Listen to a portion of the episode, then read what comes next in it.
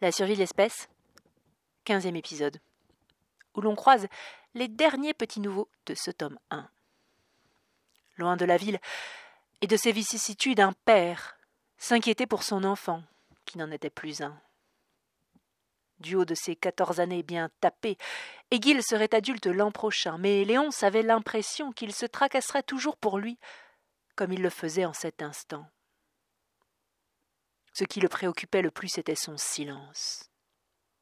Aiguille avait brouillé toutes ses pensées, et son visage, pour ce qu'il pouvait en voir dans les chaos de leur galop, ne transmettait plus la moindre émotion. C'était comme si le buffle d'Aiguille ne transportait plus qu'une statue d'argile à son effigie immobile et fragile, risquant de se briser au moindre soubresaut, corrodé par la vision terrifiante qu'ils avaient eue. Léonce n'avait jamais rien vu de pire, et il aurait donné ses yeux pour que son fils en ait été épargné. Il avait peur, peur que cette sauvagerie n'ait définitivement altéré son fils, qu'elle n'ait atteint sa substantifique moelle, qu'elle ne le lui ait perverti. Il était si jeune, il avait si peu vu. Quelle représentation du monde allait-il pouvoir construire? Sur cet amoncellement macabre Il n'y pouvait rien faire. Il filait vers l'ouest, le plus vite possible, le plus loin possible, sans jamais se retourner. C'était la loi du peuple du silence. Il fallait fuir pour ne pas mettre en danger les siens et faire des détours pour être encore plus prudent. Léonce ne pensait pas qu'ils aient été repérés.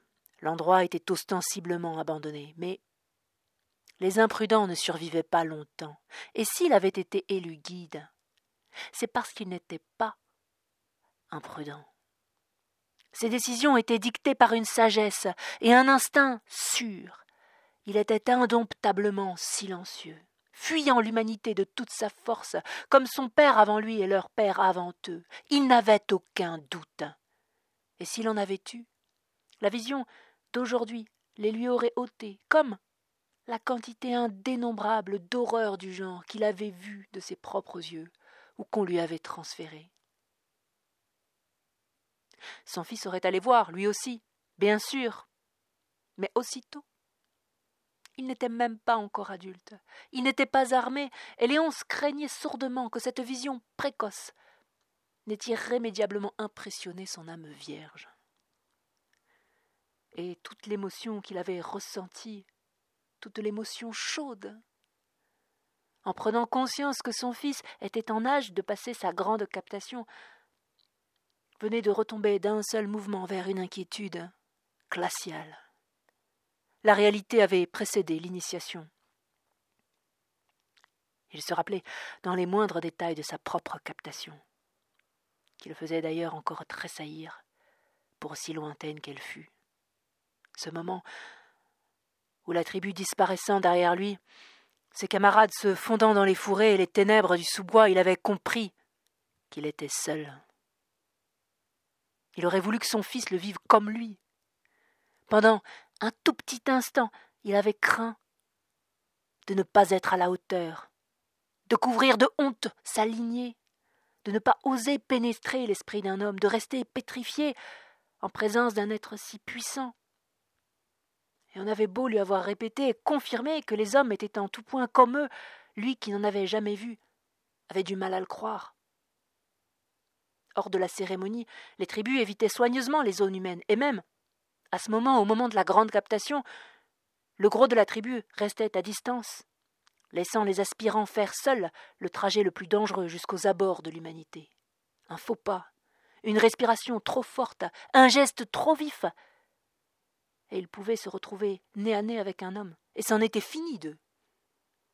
D'ailleurs, ils étaient suivis pendant toute l'épreuve par les esprits les plus puissants de la tribu, ceux qui captaient à distance et qui devaient donner l'alerte à la moindre erreur pour que la tribu, le reste de la tribu, ait une chance de lever le camp et de s'enfuir à temps pour le cas où. Le cas où ils seraient repérés et où ils seraient abandonnés. À la connaissance de Léonce, tous les peuples du silence avaient la même tradition, avec des noms, des rituels, et des cérémonies différentes, mais le même principe. envoyer les jeunes, à l'aube de l'âge adulte, capter l'esprit d'un humain. Chaque tribu avait ses lieux de captation tenus secrets et transmis d'esprit de guide en esprit de guide, proches de communautés humaines isolées, de chasseurs, de bûcherons ou de paysans. Si les éclaireurs validaient l'endroit, la tribu installait son campement au plus près qu'elle le pouvait, jusqu'à une semaine de marche. Et c'est de là, après avoir entendu les dernières recommandations des anciens dans le fracas des branches que chaque membre de la tribu secouait au-dessus de sa tête, après des danses, des signes secrets, différents pour chacun, pour chaque tribu, après des fumigations et des maquillages rituels, que les aspirants partaient seuls vers l'humanité leur destin. Léonce n'avait compris l'objet de la grande captation que bien plus tard. Quand il avait pensé, passé, il avait cru qu'il était question de prouver sa valeur, comme les jeunes Spartiates qu'on envoyait à la cryptie, ou les Cheyennes qui devaient tuer un aigle, ou encore les Marofus qui devaient pêcher la bonite. Mais pour leurs pères et mères qu'il avait inventés et qu'il a perpétués pour lui, qui allait la perpétuer avec son propre fils Égile, il s'agissait d'une chose bien plus essentiel. Il s'agissait de leur faire expérimenter le fondement de leur société silencieuse, ce fondement qui seul les ferait devenir pleinement membres de leur peuple, du peuple du silence, le rejet de l'humanité. Cela avait fonctionné pour lui au-delà de toute espérance. Encore une fois, Léonce avait compris la puissance de Srit, la raison pour laquelle il valait de mettre en danger toute la tribu, chacune des tribus qui le faisaient, parce qu'après avoir pénétré l'esprit d'un homme, on ne pouvait plus rejoindre leur rang, c'était exclu tout simplement. Léonce se souvenait de ses rêveries d'adolescent, d'avant la grande captation, quand il écoutait les contes et les légendes autour du feu, tapis bien au chaud, au fond d'un terrier, quand il ne comprenait pas complètement et qu'il retenait seulement qu'au-delà des forêts, au-delà des steppes, au-delà des océans, il y avait l'humanité, plus nombreuse que cent fois, mille fois leur tribu, plus ambitieuse, plus ardente, des mâles et des femelles vivant tous à l'unisson dans des maisons en dur, bardées d'inventions incroyables et qui pouvaient vivre jusque mille ans. Et pourquoi est-ce qu'ils se contenteraient d'en vivre soixante chez les silencieux, sans même avoir le droit de marcher tête nue? Et pourquoi n'irait-il pas les rejoindre? Parce que ses pères et mères avaient lâchement préféré vivre terrés dans les bois et les terres vierges? N'avait-il pas lui aussi le droit de choisir pour lui-même? Et même, sans vouloir y rester, ne serait-ce que par curiosité, par la toute-puissance de sa jeunesse, il rêvait de voir, de ses yeux cette humanité dont il avait tant entendu parler et qui leur dictait tous leurs actes. C'était elle qu'il fuyait, elle qui les pourchassait, elle qui leur imposait de vivre dans le silence, sous terre, sous un carré de maillard, sous une monture, sous quelque chose, comme s'ils n'étaient que des sous-hommes, des sous-êtres, des pleutres. C'était ça, la liberté et le courage? La grande captation avait tué net tous ses délires. Il avait compris en un instant que ses pères et mères avaient eu raison de fuir, et il les bénissait de lui avoir offert cette existence, tout imparfaite qu'elle soit. Il avait mis du temps à comprendre quand il était entré dans l'esprit de son sous-homme. Lors de sa grande captation, après douze jours d'errance, trempé et affaibli par sa quête solitaire, sans vrai repos ni repas solide, que ceux qui l'y lisaient n'étaient pas des cauchemars. Oh, le doute était permis. Il avait douté, hésité, pensé un moment qu'il s'était trompé de chemin, que l'esprit d'un humain ne se lisait pas comme celui d'un silencieux, ou même que l'autre l'avait détecté et qui lui envoyait des images hostiles. Léon s'était allongé sous une épaisse couche de feuilles mortes, à près d'un kilomètre du sous-homme dont il fouillait l'esprit. Il ne pouvait pas le voir. Il hésita. Et puis, il se rappela qu'il avait appris que les humains ne maîtrisaient pas la télépathie, qu'ils ne pourraient pas le repérer. On lui avait répété répété encore. Il n'avait jamais eu à vivre dans le silence. Alors, malgré ses peurs et ses doutes, Léonce insista. Tout était calme autour de lui. Il avait tout le temps qu'il voulait. On l'attendrait.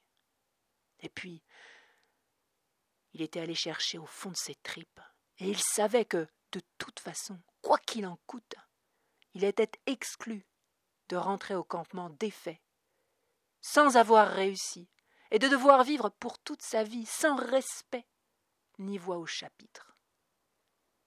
Il aurait préféré pourrir sur place. Alors il s'obstina. Il rassembla ses forces et retourna dans l'esprit, méthodiquement, pour y retrouver exactement les mêmes pensées de misère. Mais il continua, il chemina péniblement parmi les morts arbitraires, les membres déformés, les voisins mourant de gangrène, dans une flaque d'eau, sans secours. Les collègues broyés par les rouages d'une machine que l'on n'arrêtait même pas, les enfants au ventre ballonné, mendiant dans les rues, les squelettes hallucinés, se cognant au mur. Et ce n'est qu'au bout de longues minutes tremblant et révulsant de ces horreurs qu'il réussit à se frayer une route vers ce qu'il cherchait. Le lobe occipital du sous-homme qu'il investit sans la moindre difficulté, ce qui lui donna accès à ce que le sous-homme voyait en temps réel. Tout était tranquille. Le sous-homme abattait des arbres sans penser à grand-chose. Il n'y avait aucune trace de ruse. Les images qu'il voyait étaient ses souvenirs, pas la réalité présente qui était un sous-bois dans lequel il travaillait, avec autour de lui trois autres sous-hommes qui besognaient à la même tâche, à la grande surprise et stupéfaction de Léonce, qui n'avait même pas perçu leurs esprits tellement ils émettaient faiblement. Il les pénétra l'un après l'autre, tous les trois, comme dans du beurre, et trouva dans chacun les mêmes laideurs, les mêmes angoisses, le même sentiment diffus d'écrasement et de malheur. Il restait des traces de joie, il en trouva, de chaleur humaine, de naissance, de fête, de camaraderie. Mais il portait de telles blessures, de tels regrets, et une telle atrophie de toute leur dignité qu'il ne comprenait pas comment ils vivaient encore. Lui-même serait mort sous le poids de leur chaîne. Il en avait vu assez. Il revint à lui plein d'humus collé dans le sillage de ses larmes, seul, sous son tas de feuilles, perturbé et bouillant d'une rage qui n'aurait jamais d'exutoire, puisqu'il avait compris, tout d'un coup, la décision de ses pères et mères. Il ne fallait pas combattre l'humanité, il fallait la fuir, la fuir toujours et en tout lieu. Les hommes étaient infiniment puissants et mauvais. Car de cette puissance infinie, avec laquelle, par définition, ils auraient pu faire tellement, ils avaient choisi, choisi d'écraser leurs semblables, de les réduire à des esclaves sans révolte, des limaces, des carcasses écorchées de l'intérieur.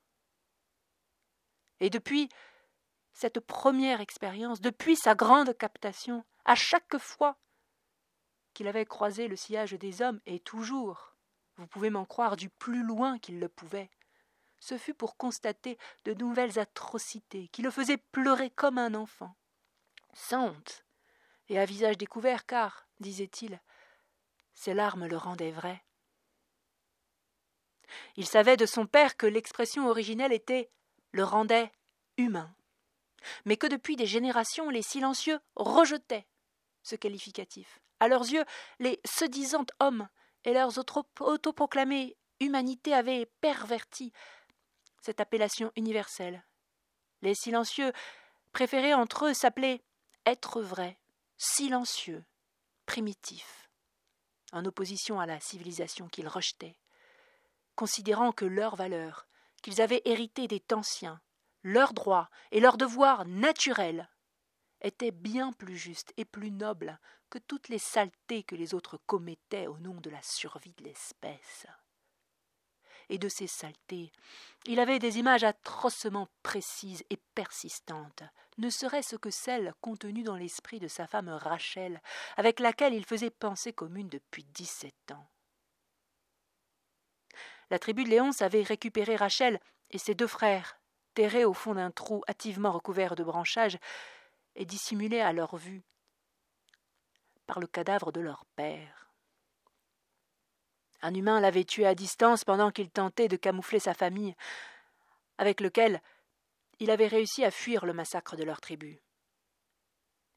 La mère qui vivait encore avait réussi à maîtriser ses enfants pour qu'ils ne réagissent pas et pour que l'être bon de le sang goûté sur son visage n'ait pas vécu pour rien.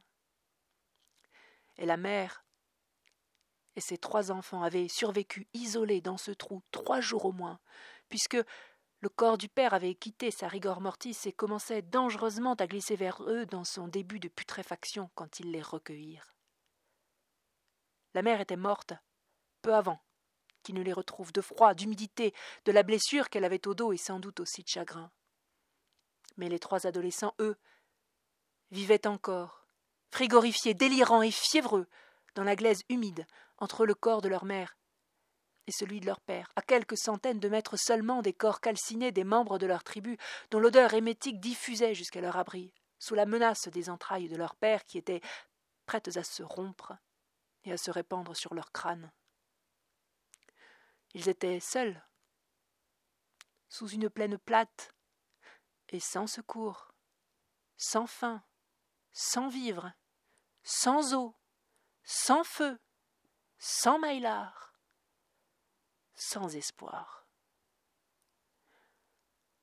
Rachel eut une chance inouïe que les éclaireurs de la tribu de Léon se croisent leur route et surtout qu'ils soient passés près de leur trou avant de passer par le lieu du massacre, car s'ils avaient seulement senti l'odeur de la chair brûlée, ils auraient fui le plus vite et le plus loin possible, sans se retourner, comme c'était la règle dans le peuple du silence. Si seulement ils avaient vu le cadavre de leur père avant de les voir, ils auraient fui. Mais heureusement pour elle, c'était son frère Cain qu'ils avaient vu, quand il s'était redressé d'un bond dans son délire. Les avait-il entendus? Avait-il capté leurs esprits? Elle ne le saurait jamais. Elle ne se rappelait presque de rien. Elle était sous terre, presque morte déjà, éperdue, et son frère s'était levé d'un coup. Il était resté comme ça, droit, à travers les branchages, sans rien sur la tête, à tenir le cadavre de son père à bras le corps, comme si, tout d'un coup, il avait oublié la raison pour laquelle il s'était levé. Comme un fou. Personne, personne, jamais personne dans le peuple du silence ne se dresse, tête nue, au milieu d'une plaine. Le meilleur moyen de se faire tuer, sauf à cet instant-là, précis, à côté des éclaireurs de l'autre tribu, les seuls susceptibles de peut-être les sauver, qui étaient à quelques centaines de mètres. Cain, qui s'était levé, ouvrit son esprit délirant et envoya aux éclaireurs tous les messages de détresse qu'il put, les images saccadées du massacre, le souvenir de la course folle de la famille, la mort brutale de son père, leur longue agonie dans le trou terreux, et il se baissa tout aussi soudainement pour enjoindre son frère et sa sœur d'ouvrir eux aussi leurs esprits. Rachel et Cléandre ouvrirent dans un état second, éjectant leurs pensées comme ils le pouvaient, et Léon se capta la douleur pure de celle qui deviendrait son épouse. À cette époque, son père était encore le guide, et c'est lui qui intima au reste des éclaireurs de poursuivre leur route et, avec trois volontaires, dont Léonce, décida d'aller porter secours aux naufragés. Rachel avait eu beaucoup de chance, parce que la plupart des tribus auraient fui sans demander leur reste, même aussi proches de survivants en détresse. Mais le père de Léonce n'était pas de cela. Fuir un danger était une chose, c'était un impératif. Mais détourner le regard d'un de ses semblables en était une autre. Lui, les volontaires et la tribu prenaient ce risque, et personne ne le discuta, puisqu'il y avait consensus dans leur tribu. Ceux qui n'étaient pas contents pouvaient aller ailleurs.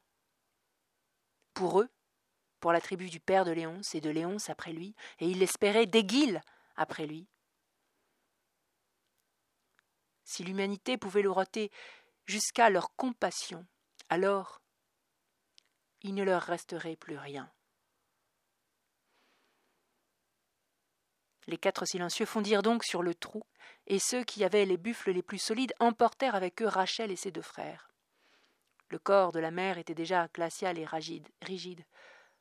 Ne s'y attarda pas. Léonce chargea la frêle et délirante Rachel dans son harnais avec l'aide de Clotilde, se faufila comme il le put dans le harnais, sous le buffle, dont il avait resserré et doublé les attaches, et il lança son lourd buffle à la suite des autres, à l'opposé de la direction qu'avait pris le reste des éclaireurs.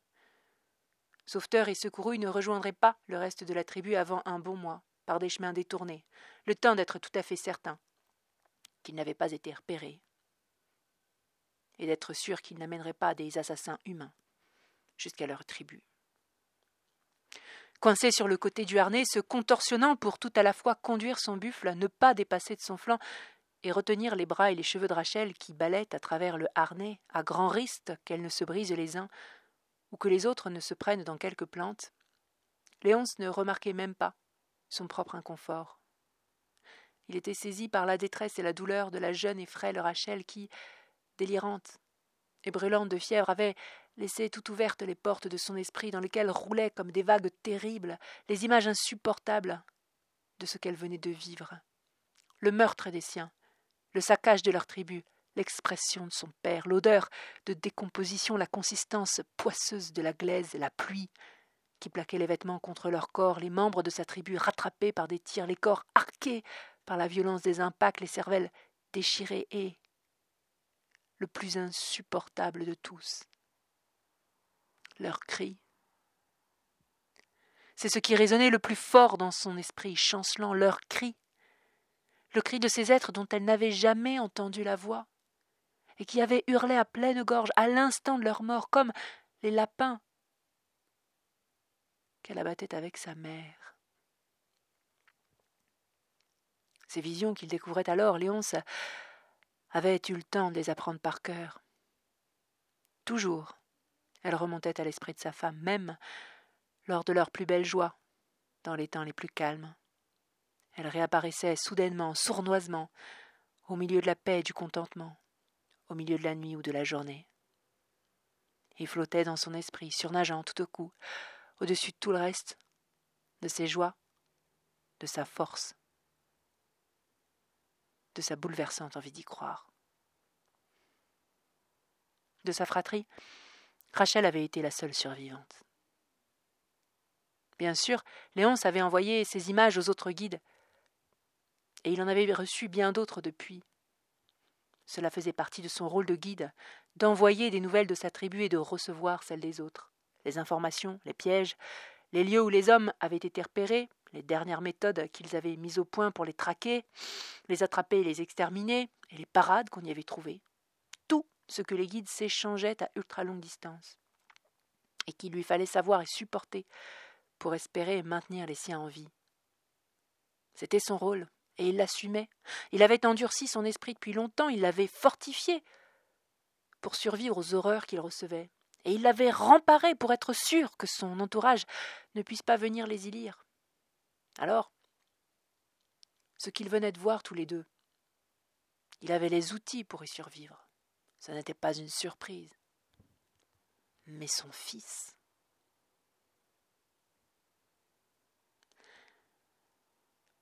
Une montagne de squelettes, enchevêtrés, entremêlés, presque déjà concassés les uns avec les autres. C'était tout un pan du haut du terril, auprès duquel la tribu prenait autrefois ses quartiers d'été qui avaient glissé et qui leur avaient dévoilé impudiquement ses entrailles. Un charnier d'os qui était si vieilli qu'il n'était déjà plus tout à fait blanc, qu'il tombait en poussière par endroits, et qu'ils offraient à d'autres la vision sordide de leur forme, sans équivoque. Des crânes humains, des tibias humains, des bassins humains des mâchoires humaines. C'est la fin de cet épisode. Je vous remercie de m'avoir écouté. Et je vous dis à la semaine prochaine pour la suite de l'aventure des Guilles et Léonce. Merci à tous.